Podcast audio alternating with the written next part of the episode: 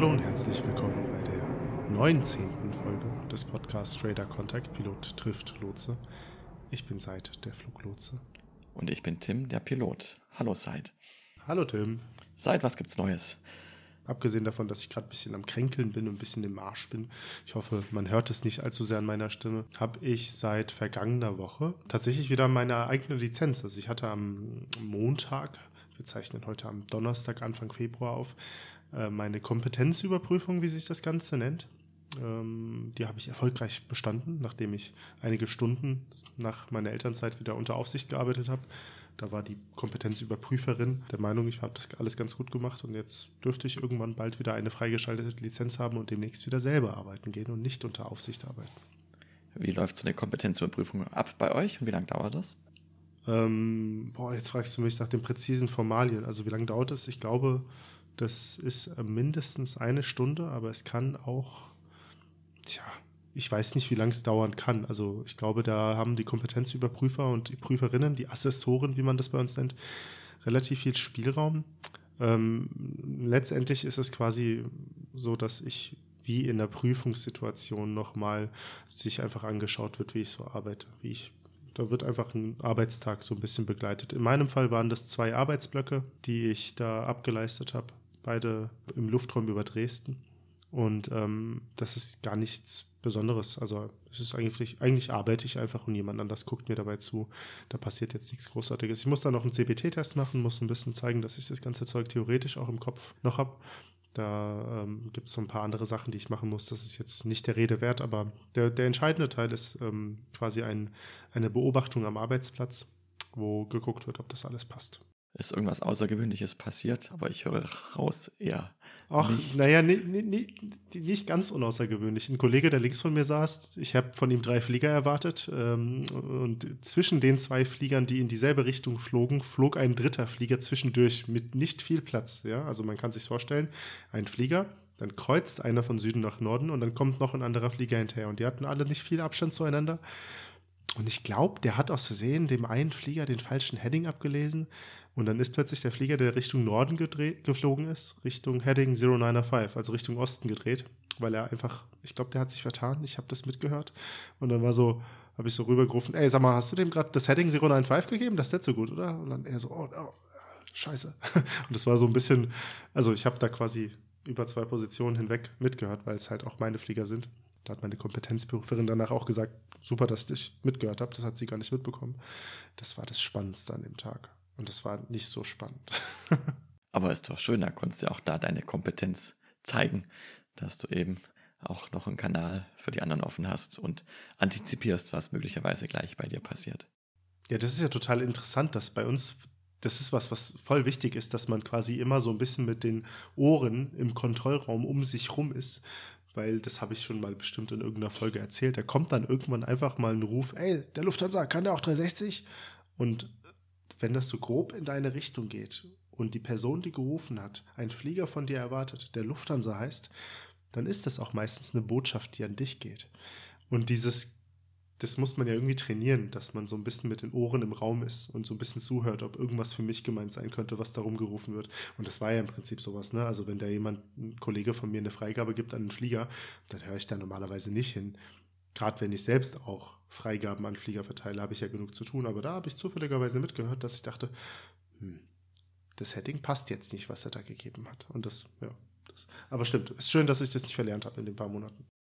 Dann herzlichen Glückwunsch und es freut mich, dass du weiterarbeiten kannst. Wir werden ja gerade schon mal unsere Pläne der nächsten Tage abgeglichen und vielleicht ergibt sich ja sogar in den nächsten Wochen, ich glaube in zwei Wochen ab heute, also wenn ihr das hört, ist eigentlich schon mal vorbei, aber die Gelegenheit, dass wir nochmal über Funk, also ganz professionell auf Arbeit sozusagen miteinander sprechen dürfen. Ja, ich bin gespannt.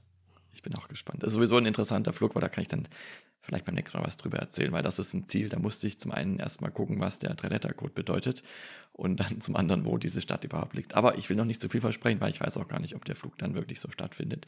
Moment ist es so geplant, aber dazu dann beim nächsten Mal mehr.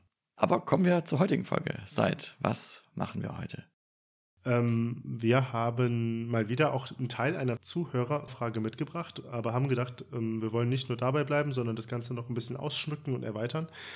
Die Frage, die wir mitgebracht haben, war so ein bisschen, dass wir doch noch mal gerne an einem Beispielflug einfach die ganzen Schnittstellen zwischen Pilot und Fluglotse, aber jetzt nicht nur Fluglotse, der ich bin, Center Karlsruhe, sondern meinetwegen auch die ganzen anderen Positionen, die es gibt. Departure, Approach, Feeder, Pickup, Ground, Delivery, dass wir darüber mal reden und dass wir quasi das noch so ein bisschen erweitern und über das ganze System Flugsicherung reden. Ähm, das klingt jetzt zwar so groß, äh, dass wir das einfach mal erläutern, was da so alles im Hintergrund passiert, wenn ähm, morgen irgendeine deutsche Airline von Frankfurt nach Berlin fliegt, was da alles für Schritte vorher und nachher passiert sind. Das klingt gut, genau. Also wir haben uns überlegt, wir machen einen Flug. Wir heißen Podcast 123, das ist unser Rufzeichen. Also wir sind quasi die Podcast Airline und die Flugnummer ist 123 und auf Englisch eben 123. Wir hatten mal ganz am Anfang erklärt, dass wir zum Beispiel im Englischen die 3 nicht als 3, sondern als 3 aussprechen, damit es auch wirklich klar und deutlich zu verstehen ist. Also unser Rufzeichen ist Podcast 123 und wir wollen von Frankfurt nach Berlin fliegen, weil dann kommen wir nämlich bei dir seit durch deinen Sektor. Wenn man mal ehrlich ist, kommst du nicht bei mir durch. Ich arbeite oberhalb von 320 in der Nähe von Erfurt und Flieger von Frankfurt nach Berlin sind gedeckelt in 290, also 3000 Fuß zu tief. Aber wir wollen gar nicht mal so spitzfindig sein. Genau, die Podcast 123 ist ein Linienflug. Ähm, es gibt Linienflüge und Charterflüge. Der Unterschied ist im Prinzip nur, dass Charterflüge mehr oder weniger für einzelne Tage äh, ganz speziell gebucht werden. Also ein klassischer Charterflug sind diese ganzen Kreuzfahrtzubringer. Ne? Das ist, dann fliegen dann von vielen Flughäfen Deutschlands, zum Beispiel in die Dominikanische Republik oder auch nach Padua, ganz viele Flugzeuge.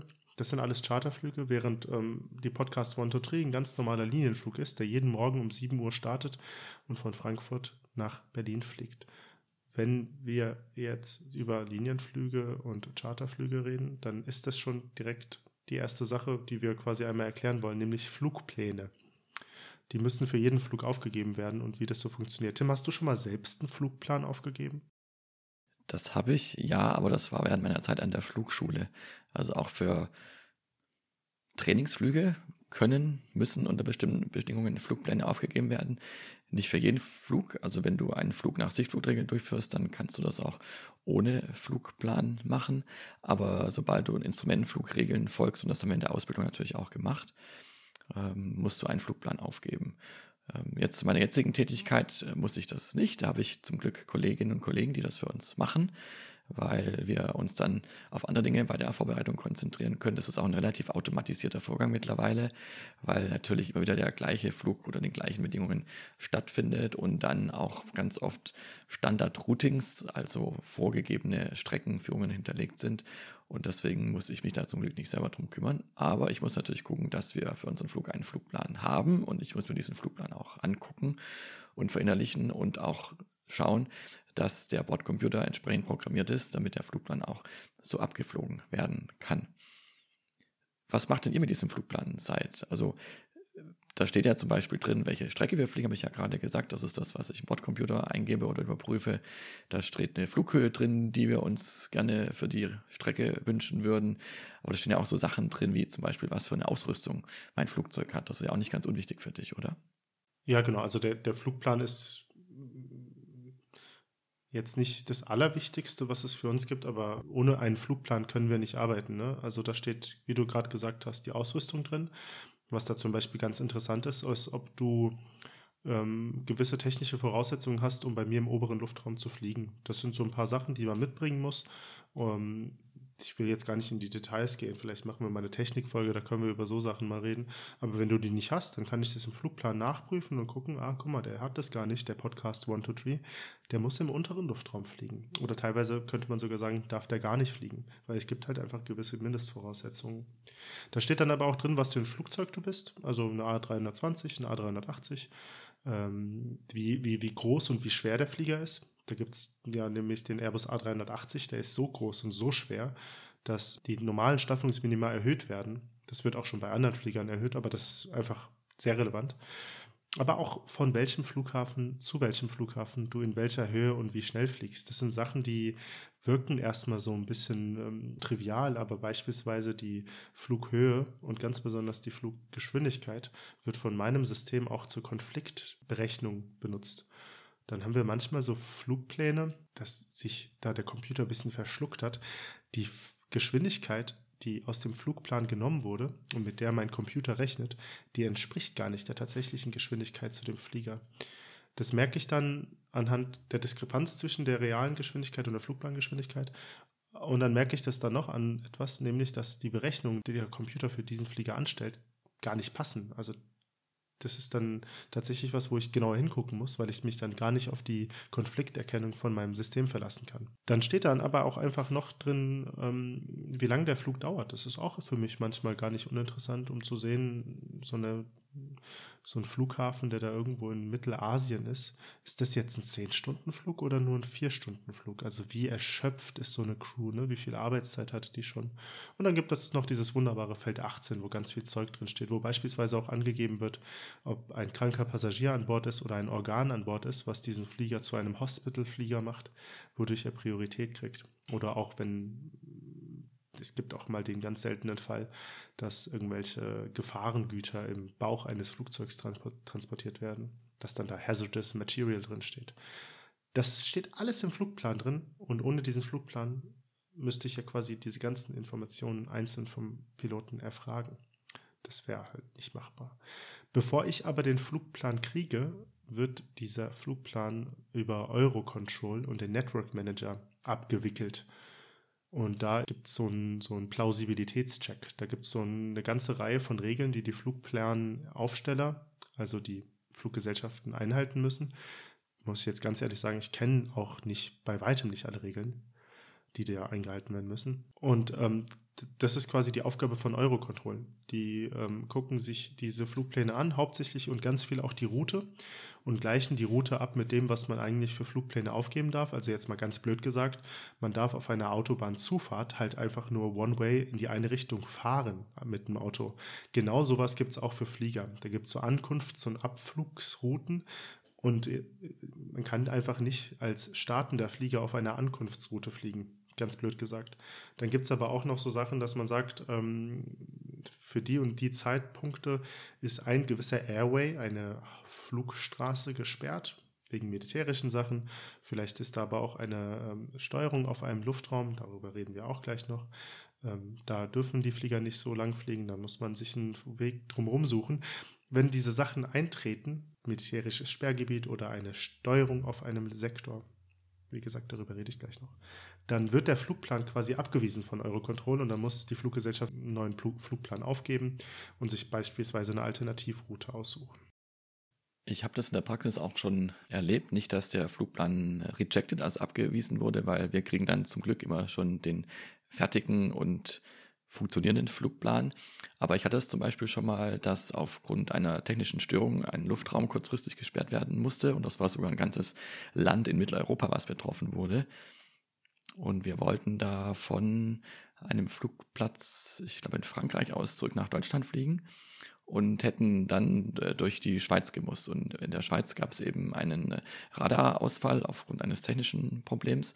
Und eigentlich war unser Flug durch die Schweiz geplant. Und das ging dann eben nicht mehr.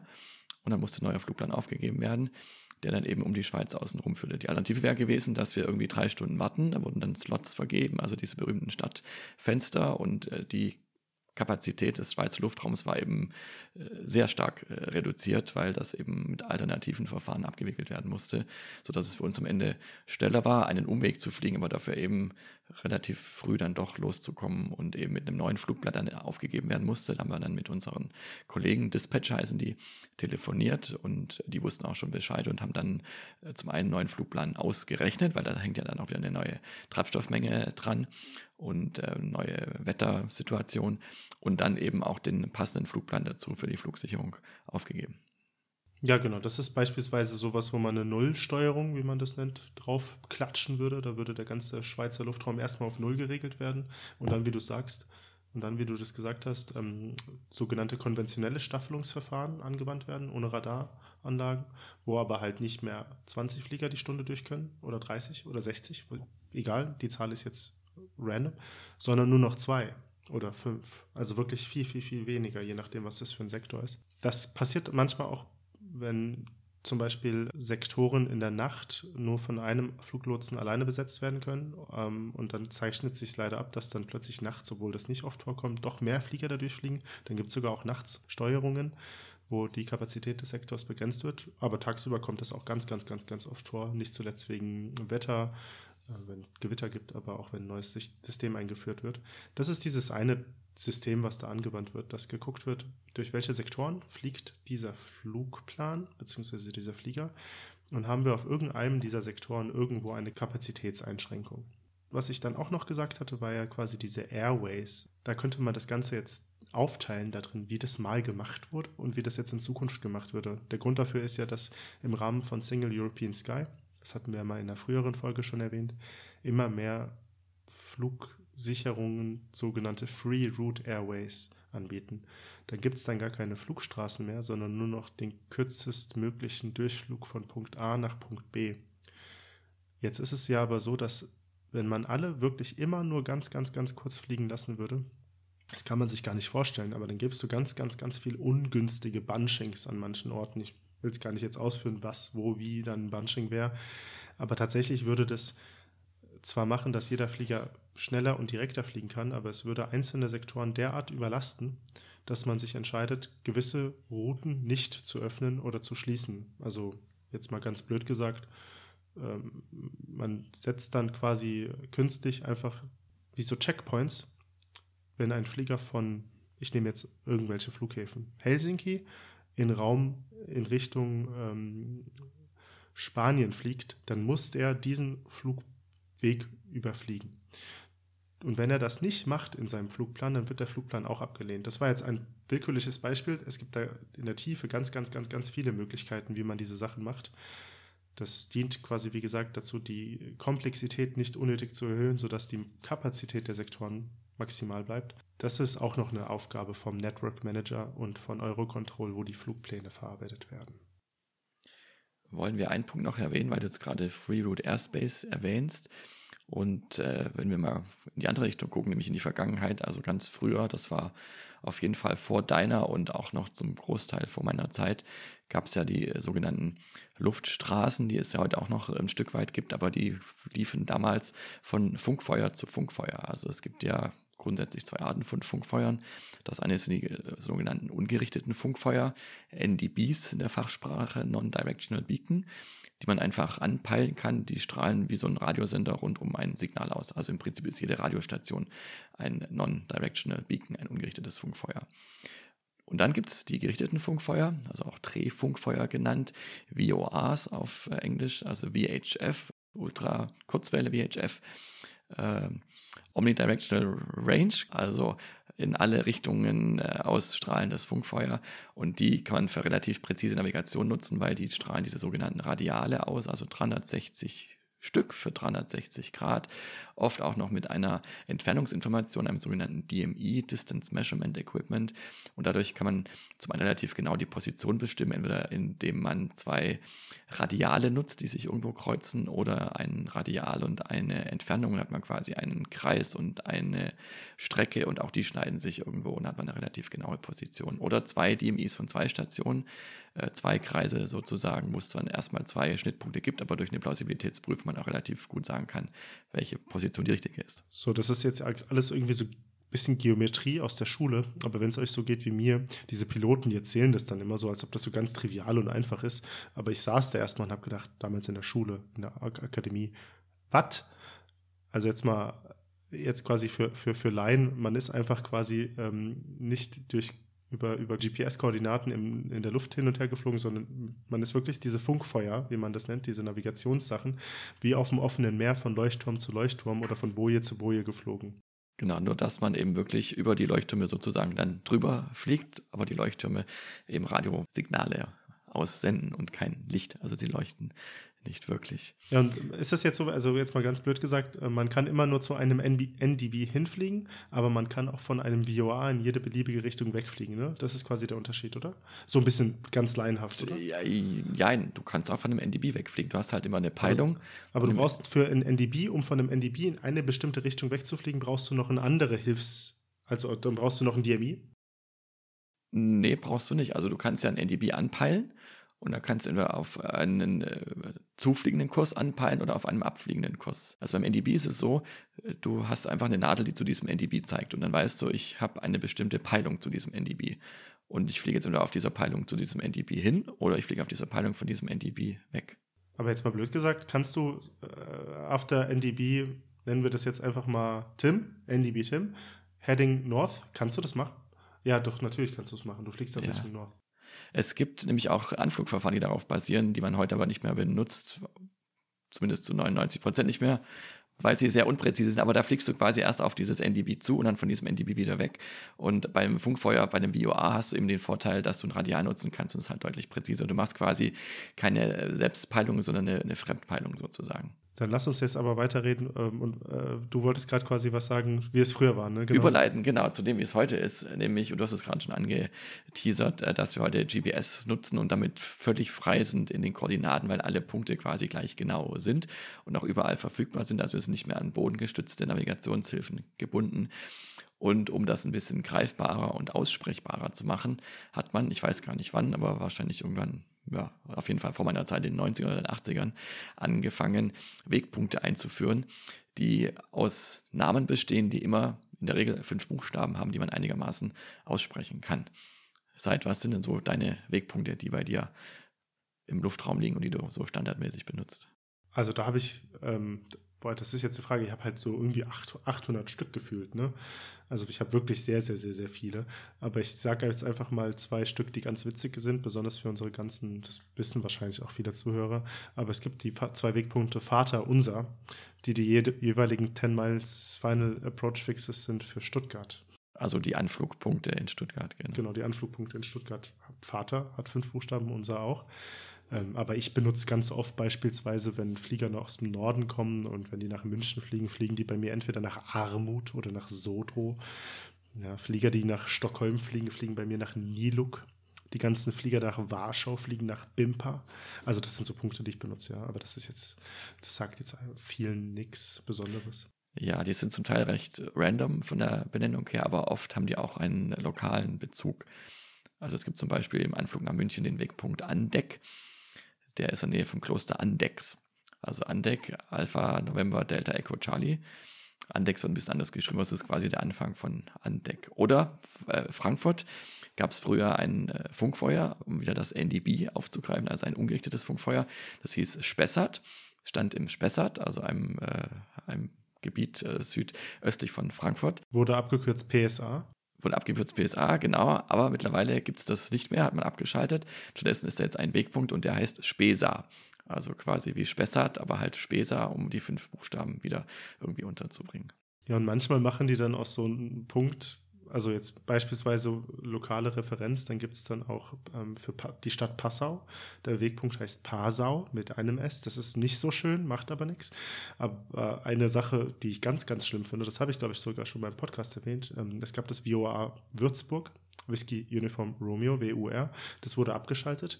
Jetzt gibt es ja verschiedene Sachen, die man machen kann, ja. Man könnte ja Wurzi machen oder so oder Wurri, ist ja egal, irgendwas. Was hat man draus gemacht? Kossier. C-O-S-J-E. Das ist, ich weiß nicht, da fliegen manchmal amerikanische Piloten hin aus dem Osten, wenn die da, ähm, die fliegen den Punkt ab, ist ja egal warum. Äh, und dann sagst du zu den Pursuit Director, Kostja, damit die dich verstehen oder so. Also das ist wirklich ganz furchtbar, ja.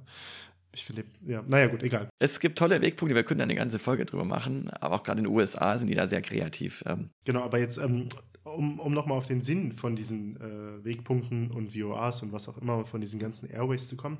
Jetzt nehmen wir mal beispielsweise Frankfurt-Berlin und dann den Rückflug Berlin-Frankfurt. Der findet wahrscheinlich viermal am Tag statt oder achtmal. Ob er so oft stattfinden müsste, müssen wir jetzt nicht mal drüber reden. Ähm, wenn die jetzt immer auf dem kürzesten Strick, auf dem kürzesten Weg hin und her fliegen würden, dann würden die ja quasi einander entgegengesetzt fliegen. Und dann hättest du immer dieses Problem, dass der eine steigt und der andere sinkt. Dann musst du die immer durcheinander durchsteigen und sinken lassen. Das reduziert unsere Kapazität. Also jetzt mal ganz blöd gesagt, wenn ich einen Flieger quasi einfach nur blind im Sinne von, ich muss nicht hingucken und muss ihn zu keinem anderen Flugzeug staffeln, steigen oder sinken lassen kann, habe ich ja mehr Zeit, andere Sachen zu machen. Dafür hat man quasi Arrival Routes, En route Routes und Departure Routes gemacht, die man auch heute noch nutzt, trotz Free Route Airspace, sodass du quasi mehr oder weniger alle Flieger so ein bisschen aufgefächert hast. sodass quasi der Flieger, der aus Frankfurt startet und dann meinetwegen en route nach Warschau fliegt, auf einer anderen Wegführung fliegt als der Flieger, der nach Berlin fliegt oder als der Flieger, der nach Leipzig fliegt oder als der Flieger, der weiter Richtung Norden nach Stockholm fliegt. Das ähm, fliegen die Flugzeuge einfach ab. Das ist Teil dieses Flugplans. Und dann gibt es dann auch da wieder diese Plausibilitätsprüfung seitens des Network Managers, dass quasi ein Flieger, der en route fliegt, nicht auf der Ankunftsroute nach Berlin fliegen kann, während aber auch kein Flieger, der auf der Ankunftsroute nach Berlin sein müsste, plötzlich irgendeine so En-Route-Strecke sich ausgesucht hat. Das wirklich, das ist ein riesengroßer, eine riesengroße Hilfe für uns, die einfach ermöglicht, dass wir mehr uns auf Sachen fokussieren können, die jetzt sinnvoller sind, wie zum Beispiel einfach mehr Flieger. Ne? Also das ist, das ist der Sinn dahinter. Wie viel Prozentzeit von deinem Traffic ist eigentlich steigend und sinkender Verkehr und wie viel fliegt einfach in der gleichen Höhe geradeaus durch? Hast du da eine Zahl oder ein Gefühl dafür? Das kommt halt auf den Sektor an. Also wenn mich mir, ich habe ja, ich habe ja fünf Lufträume und mhm. das ist auf jedem Sektor auch zu jeder Tag- und Nachtzeit unterschiedlich. Mhm. Beispielsweise, ich wähle jetzt einzelne Beispiele nur raus, abends ab 11 Uhr, 12 Uhr auf dem Erlangen-Sektor, das ist einer meiner komplexesten und kompliziertesten Lufträume, da fliegt fast alles nur noch geradeaus in der Höhe. Dann kommen die ganzen, ganzen, ganzen 100 Flieger, die aus London kommen und ihre spätabendlichen Umläufe nach Fernost- und äh, Nahoststaaten kommen dadurch. Fliegen alle tief, fliegen alle geradeaus, aber keine Vertikalbewegung. Während aber der Erlangen-Sektor tagsüber mit ähm, Ankunft, Abflug Frankfurt, Ankunft, Abflug Prag, Abflug manchmal auch Ankunft München wirklich ein schöner Vertikalsektor ist. Also da geht richtig viel rauf und runter. Dazu ist dann auch noch nebenbei Salzburg mit drin, äh, Köln ist mit drin. Also das ist wirklich, Hannover ist mit drin. Also die, diese ganzen Flughäfen haben eine entweder Steig- oder Sinkflugphase in dem Luftraum, über den ich gerade rede, was den wirklich komplex macht, aber macht den auch spaßig.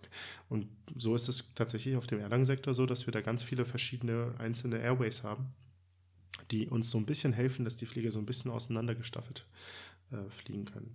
Aber das ist ähm, nur auf den Sektor bezogen. Ich habe ja auch den Luftraum über Berlin, der Havelsektor, und der hat zwar ganz ein bisschen auch noch Abflüge aus Berlin mit drin, aber der Großteil der Bewegungen dort sind äh, En-Route-Verkehr. Und das ist jetzt gerade mit der Ukraine-Krise beispielsweise auch anders, weil ähm, der russische Luftraum ist ja gesperrt für viele europäische Fluggesellschaften. Dadurch fliegen die da oben gar nicht mehr lang. Und das sieht jetzt zum Beispiel auch anders aus. Aber das ist, ähm, das kann man gar nicht so pauschal sagen. Sehr interessant. Vielleicht noch ein Fun Fact, was die Flughöhen angeht, weil das finde ich äh, eigentlich auch eine ganz pfiffige Sache, dass man da schon so ein bisschen das Kollisionsrisiko systembedingt minimiert, weil du gesagt hast, man kommt sich doch immer häufiger jetzt auch auf gleichen Routen entgegen. Ähm, aber zum einen natürlich die Routen so gelegt, dass es ausgefächert ist. Aber zum anderen hat man auch die Flughöhen so festgelegt, dass alle, die tendenziell Richtung Osten fliegen, in ungeraden Flughöhen, also bezieht sich auf die Tausender, wir reden ja mal in 1000 Fuß und der normale Verkehr bewegt sich irgendwo zwischen 24 und 39.000 Fuß, sage ich jetzt mal ganz grob.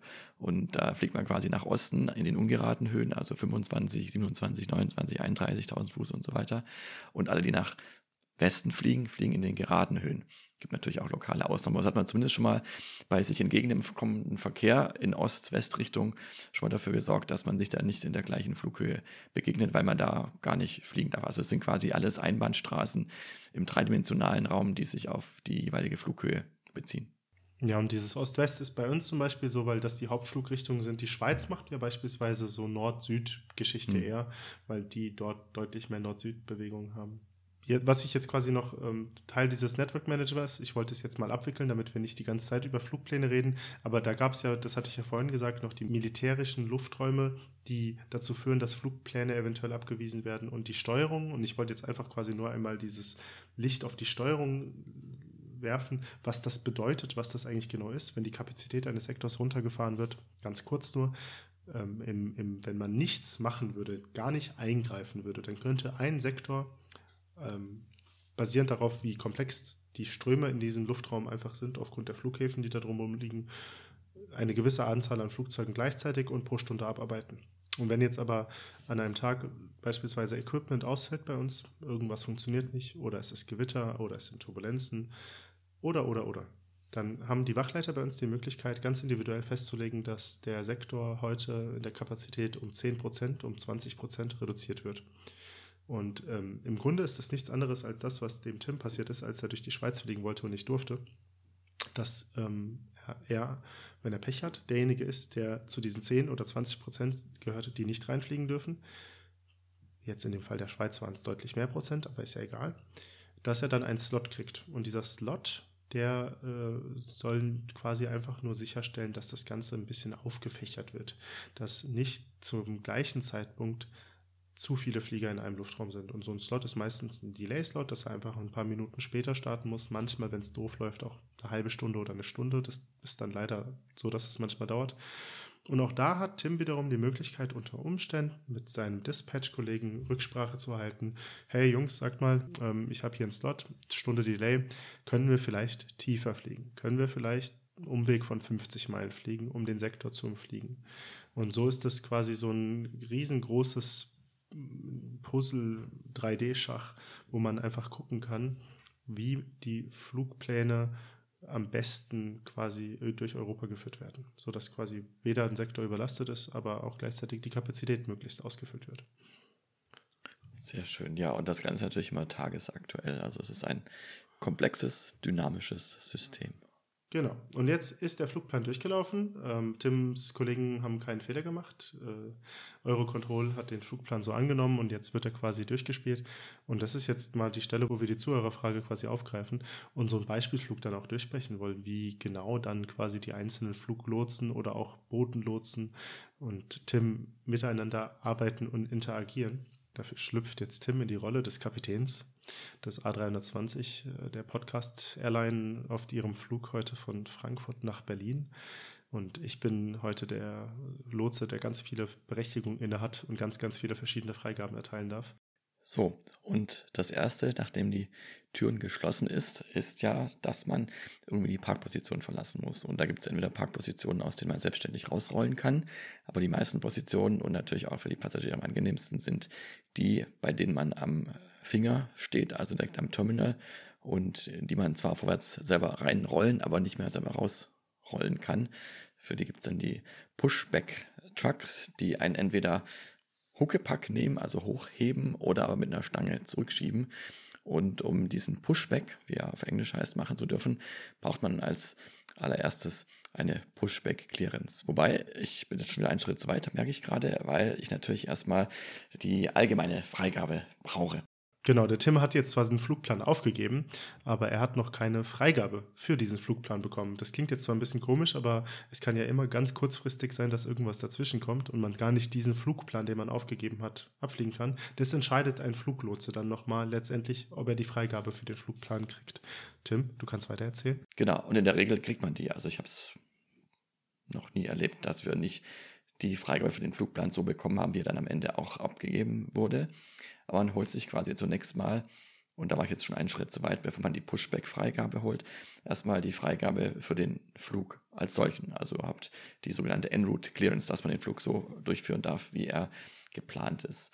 Und das geht entweder äh, digital über eine sogenannte äh, Pre-Departure Clearance oder Data Link Clearance oder eben ganz klassisch per Voice, sagen wir, also über Stimme und übers Sprechen mit dem Fluglotsen. Und da würde man jetzt als Crew, in der Regel macht das am Boden der Co-Pilot, also eigentlich spreche ich jetzt die Rolle des Co-Piloten, weil am Boden ist der Kapitän der Pilot Flying, also der, der auch rollt, und dann ist der andere eben der Co-Pilot oder die Co-Pilotin, die oder derjenige, äh, der oder die funkt. Und ähm, dann ist der erste Call, Fragen for Delivery, Podcast 123, Request entweder Startup und Clearance, weil ganz oft gibt es die Startfreigabe dann gleich mit dazu oder einfach nur Request and Route Clearance. Würdest du nicht sogar sagen, on Stand äh, Golf 1.5 oder Alpha 1.5 oder so?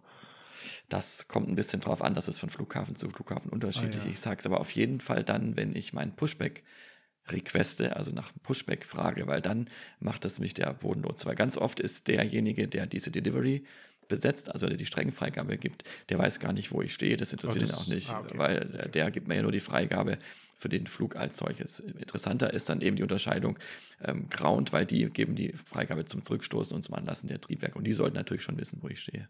Dann bist du jetzt nochmal, dann sag jetzt nochmal, was du nochmal warm willst. Ich bin ja jetzt der Delivery los. Genau. Ich sage äh, Delivery, good morning. Podcast 1 to 3, Request Clearance. Podcast 1 to 3, moin moin. You're cleared uh, to Berlin via Tobak 7 Mike departure, flight planned route. Squawk 1000 for startup and pushback contact ground 121855. Ciao. Podcast 123 cleared to Berlin via Tobak 7 Mike. Flight planned route Squawk 1000 and for start and push 121855. Tschüss, schönen Tag. So, was haben wir da jetzt gemacht? Clear to Berlin ist selbsterklärend. Er hat eine Freigabe für den Flugplan nach Berlin bekommen. Dabei fliegt er die Tobak 7 Mike Departure Route ab. Das ist das, worüber wir vorhin geredet haben. Das ist ähm, gewisse Anflugsrouten und Abflugsrouten gibt. Die, die, in Frankfurt ist beispielsweise eine der wichtigsten Funktionen der Abflugsrouten Noise Abatement, dass die Flieger nicht starten und direkt in ganz, ganz tiefer Höhe mitten über die Zeil brettern, sondern dass die erstmal doofe Kurven fliegen übers Waldgebiet, sodass sie, wenn sie dann über Mainz, Wiesbaden, Offenbach und Frankfurt fliegen, möglichst hoch sind. Dann Gibt es aber auch noch andere Gründe, beispielsweise, dass man sicherstellen kann, dass ein Flieger starten kann, auf einer anderen Landebahn einer landen kann und dann das im Fall eines Landeabbruchs, also ein Go-Around, dass sich die Abflugroute und die Go-Around-Route nicht in die Quere kommen. Aber das ist Detailzeug, das, das muss Tim wissen, das müssen wir wissen, aber das mussten die Zuhörer nicht so genau wissen. Und dann Flight Plan Route, das ist genau das, was wir vorhin gesagt haben, dass die Route, so wie sie aufgegeben wurde, jetzt auch abgeflogen werden darf. Ohne Freigabe dürfte man die Route nicht abfliegen. Beispielsweise könnte man auch äh, einen Flieger per Vectors von A nach B lotsen, also über Headings. Aber Tim kriegt die Flight Plan Route Freigabe. Squawk 1000 ist ähm, der Squawk, das haben wir in der Technikfolge behandelt, den der Flieger in seinen Transponder eindreht, damit die Flugsicherung ihn dann, sobald er seinen Transponder anschaltet, auf dem Boden und dann auch in der Luft ähm, erkennen kann. Und dann kommt am Ende noch for Startup and Pushback Contact Ground 121-855. Das ist das, was Tim gemeint hat, wo man dann nochmal sagt, wo man steht. Dass er die Triebwerke anlassen kann, dass er zurückgestoßen wird vom Gate. Das macht alles der Ground Controller. Da ist also nicht mehr die Delivery-Position, sondern die Ground-Position angesagt auf der Frequenz 121.855. Das ist ja fast Hitradio FFH, aber nicht ganz. Genau, aber ziemlich nah neben dran. Ich möchte noch eins ergänzen seit, nämlich diese Tobak Departure. Grundsätzlich sind die Abflug- und Anflugrouten, also wir nennen die SIDs, Standard Instrument Departures, also Standard Instrumentenabflugrouten und STARS, Standard Arrival Routes, Standard Ankunftsrouten, nicht Teil des Flugplans sind nicht aufgegeben, weil die werden nämlich von der Flugsicherung jeweils äh, lokal vergeben. Die hängen nämlich zum einen äh, davon ab, wie der tatsächliche Wind ist, weil wir in der Regel versuchen, oder nicht versuchen, sondern in der Regel wollen wir gegen den Wind starten und landen. Also deswegen hängt die Ab- und Abflugroute davon ab, auf welcher Startbahn wir dann tatsächlich starten dürfen. Und da kann es auch mal sein, dass kurzfristig der Tower uns eine andere Startbahn zuweist und dann auch damit entsprechend eine andere Abflugroute oder Anflugroute zusammenhängt. Also die sind nicht Teil der Freigabe, die werden wir dann, und nicht Teil des Flugplans, sondern Teil der Freigabe. Und ähm, Tobak 7 Mike heißt sie eben, weil Tobak ist dann der Endpunkt dieser Route, wieder so ein Wegpunkt mit fünf Buchstaben, äh, Tobak in dem Fall. Und ähm, Seven Mike, das Mike steht für eine bestimmte Route, die zu diesem Punkt Tobak hinführt. Da gibt es mehrere. Ähm, oft äh, hängen die auch damit zusammen, ob die jetzt für große oder für kleine Flugzeuge äh, geplant sind, weil entsprechende Steiggraten unterlegt sind, um bestimmte Punkte in bestimmten Höhen zu überfliegen. Und die Zahl dazwischen, das ist eine fortlaufende Zahl, wenn sich irgendwelche Änderungen ergeben. Und ähm, so kommt dieses Tobak 7 Mike zustande. Und bei Tobak fängt dann quasi der Flugplan an, so wie er aufgegeben ist. Und dann, so wie man an allen anderen Tagen dann auch, egal auf welcher Bahn man gestartet ist, dann von dort aus weiterfliegen würde. So, und jetzt wechselst du auf Ground? Genau, jetzt rufe ich, jetzt drehe ich die neue Frequenz ein, 11855, also 121,855 Megahertz und äh, sage dann, das ist jetzt nicht mehr Delirious, sondern Frankfurt Ground. Good morning. Podcast 123, Stand Alpha 17, Request Startup and Pushback. Moin Moin, Podcast 123, Ground Identified, Startup Approved, Pushback Nase nach Süden, sagen die dann ja immer so schön. Man merkt jetzt, dass du äh, ein Center Controller bist, weil du Identified gesagt oh. hast. Das sagt der Ground Controller nicht. Ups. Der identifiziert uns zwar auch, aber das macht er entweder, indem er aus seinem Fenster guckt, weil er sitzt ja direkt lokal am Flughafen oder auf seinem Bodenradar oder auf einer Kamera uns sieht, wenn wir vielleicht in irgendeinem Winkel stehen, wo er nicht direkt hingucken kann. Aber schön, genau. Und dann sage ich Podcast 1, 2, 3, Startup and Pushback approved, facing south. Und dann passiert erstmal nicht mehr so viel. Genau, dann weiß ich, dass ich anlassen darf, dass ich zurückstoßen darf. Dann rede ich als Kapitän mit dem ähm, Menschen, der uns unten am Kopfhörer begleitet beim Zurückstoßen, weil er muss ja auch gucken, dass da alles frei ist und entsprechend entweder selber den Pushback-Truck bedienen oder mit dem sprechen, der den Pushback-Truck bedient. Und dann werden wir zurückgestoßen, lassen die Triebwerke an, dann koppelt der unten ab und dann sind wir irgendwann so weit, dass wir selbstständig losrollen können. Und das Rollen am Boden heißt auf Englisch Taxi. So, und da bist du immer noch bei Ground. Das kommt aber jetzt auf genau. jeden, bei jedem Flughafen ist es unterschiedlich, welche Position das genau macht. Jetzt sind wir in Frankfurt. Du bist immer noch beim Ground Controller und sagst Podcast 123 Request Taxi. Podcast 123 Taxi via November 5 in Lima to Runway 25 Center. Podcast 123 Taxi via November 5 in Lima to Runway 25 Center. Und so rollen wir dann fröhlich dahin und irgendwann sind wir dann auf dem Taxiway, also Rollweg Lima, angekommen und nähern uns unserem Startpunkt auf der Startbahn. Und dann macht das aber nicht mehr die Bodenkontrolle, sondern natürlich geht es weiter beim Tower. Und dazu schickt uns der Bodenlotse rüber, indem er sagt: Podcast 123, Contact Now Tower 119er 905. Tschüss, guten Flug. Podcast 123, 119er 905. Tschüss, danke. So, und dann geht das Spielchen von los. Dann rufe ich den nächsten und sage Frankfurt Tower, guten Morgen, Podcast 1, 2, 3, Able Lima 5, ready. Das heißt nämlich, dass wir fertig sind und bereit sind zum Starten. Podcast 1, 2, 3, Roger, via Lima 5, Lineup, Runway 25 Center. Podcast 1, 2, 3, via Lima 5, Lineup, Runway 25 Center. Jetzt stehst du auf der, jetzt, jetzt rollst du via Lima 5 auf die Runway 25 Center. Mhm. Und dann heißt es von mir, Podcast 123, Wind uh, 260 degrees, 1 2 knots, Runway 25 Center, cleared for takeoff. Dann sage ich Podcast 123, 25 Center, cleared for takeoff. Richtig, weil der Tim muss den, die Startbahn definitiv wieder zurücklesen, also wiederholen, aber ein Wind muss nicht wiederholt werden. Ich muss ihm den aber nochmal mitteilen. Das ist einfach so. Das ist aber auch eine ganz wichtige Information für uns. Also wenn das nicht kommt, dann frage ich auch nochmal aktiv nach. Ich habe zwar einen Windsack in der Regel, der da auch steht an der Position, die ich mir angucken kann, aber ich äh, möchte zum einen wissen, ob die Daten, mit denen ich meine Startleistung ausgerechnet habe, auch noch plausibel sind, weil wenn nicht, dann muss ich nochmal neu rechnen. Äh, und zum anderen muss ich unter Umständen meinen Start entsprechend anpassen. Also je nachdem, ob ich Seitenwind starken habe oder sogar Rückenwind, äh, muss ich gerade bei einem Airbus entsprechend den Start auch ein bisschen anders vom Flugzeughandling, also wie ich äh, zum Beispiel Steuerflächen ansteuere, ähm, gestalten. Und deswegen ist es schon eine gute und wichtige Information, dass ich weiß, wie der Wind dann auch tatsächlich zum Startzeitpunkt ist. Ja, wusste ich gar nicht, dass es quasi nochmal so wichtig für euch ist. Aber gut, jetzt ist es so, dass die Tobak Abflugroute, die Tim ausgesucht hat, beziehungsweise die der Tim zugewiesen bekommen hat, er das aus den Karten schon weiß, dass er auf 7000 Fuß, beziehungsweise Flight Level 70 steigt und sobald er airborne ist, automatisch ähm, Departure ruft. Und das ist dann der Flugsicherungs-, äh, der Fluglotse, der nicht mehr in Frankfurt sitzt, sondern in Langen und die Abflug- und Anflugkontrolle für den Frankfurter Flughafen dort macht. Der Tim schiebt jetzt die Gashebel rein, startet Jetzt passiert dann noch ein paar Sachen im Cockpit, die immer total cool klingen, wenn dann es heißt 100 Knots, checked, rotate und V1 und so. Das haben wir alles schon mal gemacht, ne? Mhm. In einer anderen Reihenfolge, aber egal. Ähm, genau, Tim, was machst du dann? Ja, ich starte und dann ist die Frage, wer Pilot Flying ist und wer Pilot Monitoring ist. Du bist jetzt beides.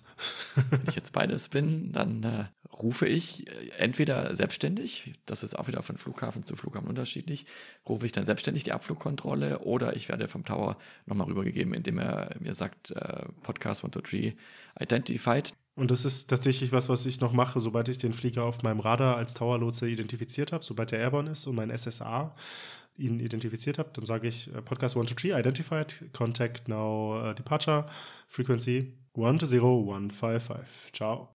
Podcast 123 120155. Tschüss. So, und jetzt ruft der Tim bei Departure, bei Langen Raider rein. Langen, hallo, Podcast 123, passing 2500, climbing level 70.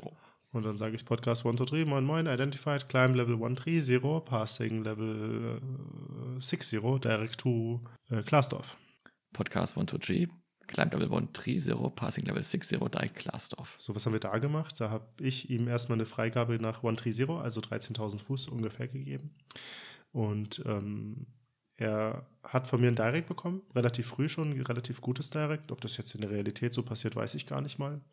Ähm, das ist, das, das, ist, das habe ich jetzt einfach vergeben, weil ich das heute darf und kann, weil ich heute alles mache. Glasdorf ist nämlich schon der Anflugpunkt nach Berlin, also er wird jetzt einfach nur geradeaus fliegen. Aber das darf er erst machen, wenn er Passing 6-0 ist, weil er dann über gewissen Höhen ist, sodass er dann quasi Noise Abatement mäßig keine Probleme mehr macht. Also mindestens 6000 Fuß. Haben. Richtig, genau. So, und dann habe ich ihn nach äh, 130 freigegeben, weil ich noch einen Crossing Traffic drüber hatte. Level 140. Sobald er den passiert hat, geht es weiter nach äh, 24.000 Fuß. Und dann kommt quasi wie aus dem Nichts raus von mir Podcast 123, Climb Level 240. Podcast 123, Climb Level 240. Podcast 123, Contact Langen Raider 124025. Ciao. Äh, Podcast 123, 120025. Ah, negative. Podcast 123, make it 124025, bitte. Podcast 123, 124025. Danke, tschüss. Das war jetzt ein klassischer Verhörer. Ich habe die Frequenz falsch verstanden und deswegen hat mich der Fluglotse korrigiert und ich wusste jetzt die richtige Frequenz. So, dann rufe ich jetzt wieder Langen. Hallo, Podcast 123, Passing uh, Level 189er, Climbing Level 240. Podcast 123, moin, moin, identified. What's your final level today? Podcast uh, 123, uh, request level 320 if available. Podcast 123, Roger, for higher level contact now, Rheinräder, uh, 133, decimal 655. Podcast 123, 133, 625. Negative, 133, 655, bitte. Podcast 123, 133, 655. Korrekt. Tschüss. Tschüss. So, und jetzt war interessant, Tim hat sich wieder verhört. Äh, es macht aber nichts. Wir spielen das Ganze hier relativ rasch durch. So oft kommt es dann im echten Leben nicht vor. Aber was dann auch mit dabei war, war, dass er bei der korrekten zweiten Wiederholung der Frequenz noch so ein kleines Fragezeichen in seiner Stimme hat. Und das gehört auch bei mir dazu, dass die dann so ein Fragezeichen dranhängen. Und darauf reagiere ich dann auch nochmal mit einem Korrekt. Ciao. Dann ist das einfach so ein bisschen nonverbale Kommunikation, die dann trotzdem mitschwingt. Sehr gut, sehr gut Zeit, das ist gut. Was wir vielleicht auch noch ergänzen können, ist, wenn ich eine neue Frequenz rufe, dann melde ich mich mal mit meinem Rufzeichen, also Podcast 123, und sage dazu, welche Flughöhe ich gerade aktuell habe. Also in der Regel Passing oder Maintaining. Also Passing ist, wenn man durch eine Höhe durchfliegt, beim Steigen oder beim Sinken. Oder Maintaining in die Höhe, die man gerade hat. Äh, und auf welche Höhe ich freigegeben bin. Warum brauchst du die Information, Seid? Die Passing-Höhe, die du mir angibst, die ist quasi einfach nur dafür da, damit ich mein System abgleiche, die Höhe, die mir das System anzeigt, mit dem, wo du tatsächlich bist, damit es einfach übereinstimmt. Wir dürfen da eine Abweichung von 100 bzw. 200 Fuß haben. Und die Flughöhe, die du steigst, das ist quasi dafür da, damit ich auch abgleichen kann, dass meine Freigabe, die mir vorliegt, auch mit dem übereinstimmt, das, was ich erwarte, mit dem übereinstimmt, was du tust. Und du warst ja jetzt gerade ähm, Climbing 240, ne? War das so, oder?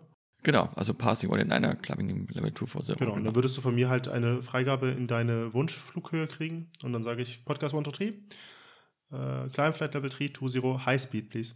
Podcast 123, Climbing Level 320, High Speed. Und High Speed mache ich jetzt beispielsweise in dem Fall als Fluglotse, weil ich noch einen anderen Flieger nach Berlin in Trail habe. Also der ist da hinten dran, der kommt aus Paris beispielsweise. Und es passt passenderweise so, dass der Podcast 123 die Nummer 1 bleibt. Und dann gibt es von mir die Instruction High Speed. Wobei ich an der Stelle dann fragen würde, what speed do you need? Weil High Speed finde ich mal so ein bisschen unspezifisch. Äh, würde ich sagen, Podcast 123, what speed do you need from us? Ja, dann würde ich sagen, ja, we have 10 miles in trailer, Berlin traffic also, he's doing 7.8. If you could do 7.9, that would help us. Podcast 1, 2, 3, uh, Roger, we uh, increase speed Mach 0.79er. So, und das geht dann noch so ein paar Mal hin und her, ne? Und dann ist der Tim irgendwann in seiner Flughöhe angekommen, sagt dann, ja, hallo Rheinräder, maintaining Level 320. Und natürlich freue ich mich, wenn ich Rheinräder rufe, weil ich immer hoffe, dass ich den Seiter höre. Ja, genau. Rheinräder ist, ist Karlsruhe, dann haben wir noch Bremen, München, Langen und ein paar andere Radars noch drumherum. Irgendwann geht der Tim auch wieder über in seine Sinkflughöhe, je nachdem. Meistens in Deutschland ist es so, dass der Lotse dem Piloten sagt, Descent now, weil wir einfach einen komplexen Luftraum haben und dann kann der Tim nicht seine optimale Flugroute abfliegen in der optimalen Höhe. Meistens würden die Flieger gerne länger oben bleiben. Und dann ähm, geht es runter nach Berlin. Das ist dann wiederum dieselbe Rolle, nur rückwärts diesmal. Dann heißt es von mir Podcast 123, Descent Flight Level 130, Rate 2000 or more until passing Level 200. Podcast 123, Descent Level 130, Rate 2000 or more until passing Level 200. So, und dann äh, sinkt der Tim, fängt Sinken an. Ich gebe den Tim aus dem Rheinräder Luftraum ab in den ähm, Bremen Raider Luftraum in dem Fall jetzt, bei, den Art der, bei der Art der Freigabe, die wir gemacht haben und sagt, ähm, Podcast 123, Contact Bremen Raider 136450. Ich glaube, noch nicht erklärt, diese Raid 2000 or more, das ist eine Sinkflugrate, die du mir vorgegeben hast, die ich mindestens fliegen soll, weil du vermutlich irgendeinen kreuzenden Verkehr hast oder Luftraumstruktur, die da eine Einschränkung darstellt. Und das heißt eben für mich, dass ich mindestens 2000 Fuß pro Minute sinken soll. Das ist ähm, relativ normal, also würden wir auch wahrscheinlich so machen, aber es ist eben halt eine Freigabe, die wir mindestens einhalten müssen. Aber es kann auch mal sein, dass man sogar 2500 Fuß pro Minute sinken soll oder auch also eine Maximalrad, äh, Maximum 1000 Feet per Minute kann es auch mal geben, zum Beispiel. Ja, genau, mit den Raten kann ich da halt quasi einfach so ein bisschen ja. kreativ meine Luftraumoptimierung durchführen. Genau, aber ähm, dann rufst du rein bei Bremen, ne? Contact Bremen 136450. Podcast 123 136450. Tschüss. Bremen Radar, moin, Podcast 123, Passing Level 210, Descending Level 130. Podcast 123, moin, moin, Identified uh, Information Alpha is current. Expect vectors for ILS 25 left. Continue descent flight level 100. Podcast 123, we have information alpha, expecting a vectors file S25 left and we descend flight level 100. Information Alpha ist das aktuelle Wetter. Das wird alle 30 Minuten neu rausgegeben mit einem fortlaufenden Buchstaben. Und äh, ILS 25 Left Vectors ist quasi die Art und Weise, wie ich jetzt Tim sowohl mittels Radarführung, Vectors, als auch mittels der Anflugroute, die dann Tim fliegen darf, zum Flughafen und zur Landebahn führen werde. Das ist Einfach nur, damit er schon mal planen kann, was ihn dann erwartet. Ähm, wir, den nächsten Schritt, den kürzen wir jetzt ab, weil in Realität würde man jetzt immer wieder neue Vectors kriegen und neue Headings, damit ich dann quasi ein ILS-Intercept mache, wie das so schön heißt. Weil ich quasi jeden Flieger einzeln, das macht dann der Feeder und der Pickup, zusammen nennen sich die Positionen, wenn es die denn gibt. Wenn es die denn gibt. Ja, wobei nicht. Berlin ja. ist ja jetzt nicht klein, nein, aber nee, Berlin ist jetzt schon wahrscheinlich eher klein. In Frankfurt gibt es das. Aber jedenfalls ist das quasi, das wären jetzt tatsächlich zehn Funksprüche wahrscheinlich. Genau, je nachdem, wie viel los ist. Was noch wichtig ist, ist, dass man eben auch eine Freigabe kriegt dann für diesen Anflug. Also du hast jetzt erst gesagt, Expect ILS, also Instrumentenlandesystem. Und irgendwann kommt dann eben die Freigabe Cleared ILS, also freigegeben für, das, für den Instrumentenanflug. Runway 25 Left zum Beispiel. Genau. Die ähm, Freigabe, die ermöglicht quasi Tim, dass er dann auch ähm, nicht mehr auf Anweisung von mir, beispielsweise Descent Level, Climb, das braucht er dann nicht mehr, sondern er darf dann, sobald er quasi das Instrumentenlandesystem, Technikfolge, da verweisen wir mal drauf, dass wir das wann anders nochmal ausführlicher besprechen, sobald ein Flieger quasi den Intercept machen kann von diesem Instrumentenlandesystem, das ist jetzt, wie gesagt, zu komplex, als dass wir das ausführlichst erklären, dann darf er quasi diese, diese Route eigenständig abfliegen und dann in Richtung Flughafen fliegen. Eine Landefreigabe hat er in dem Moment noch nicht, sondern er darf nur sich in Richtung Flughafen auf dem ILS 25 Left Genau, und das ist deswegen wichtig, weil es zum Teil unterschiedliche Anflugverfahren auf eine Landebahn gibt und die auch unterschiedliche Höhen zum Beispiel haben. Und da muss eben wirklich klar sein, auf welchem dieser Anflugverfahren ich jetzt bin, damit es da keine Annäherungen anderer Flugzeuge gibt. Und was diese Anflugfreigabe auch noch beinhaltet, ist auch ganz wichtig, auch wenn wir es meistens nicht brauchen, ist das Fehlanflugverfahren. Also zu jedem Anflug gehört ein sogenannter Missed Approach, also ein Fehlanflugverfahren. Und sollte die Landung aus irgendeinem Grund nicht möglich sein, dann starten wir durch und dann ist eben auch genau festgelegt, erstmal, auch wenn wir keinen direkten Kontakt mit dem Fluglotsen bekommen sollten, weil die Frequenz überlastet ist oder weil wir gerade auch mit dem Fliegen erstmal beschäftigt sind, dann wissen wir erstmal und vor allem auch der Fluglotse oder die Fluglotsen ganz genau, welches Fehlanflugverfahren wir abfliegen, also welche Richtung, welche Höhe, sodass da erstmal keine Zweifel bestehen, äh, wo wir uns hinbewegen. Sobald du dann quasi nah genug am Flughafen dran bist, verabschiede ich Tim von der Bremener Frequenz auf den Berlin Tower und sage Podcast 123, Contact Tower 118805. Ciao. Podcast 123 118805. Tschüss. Bis später.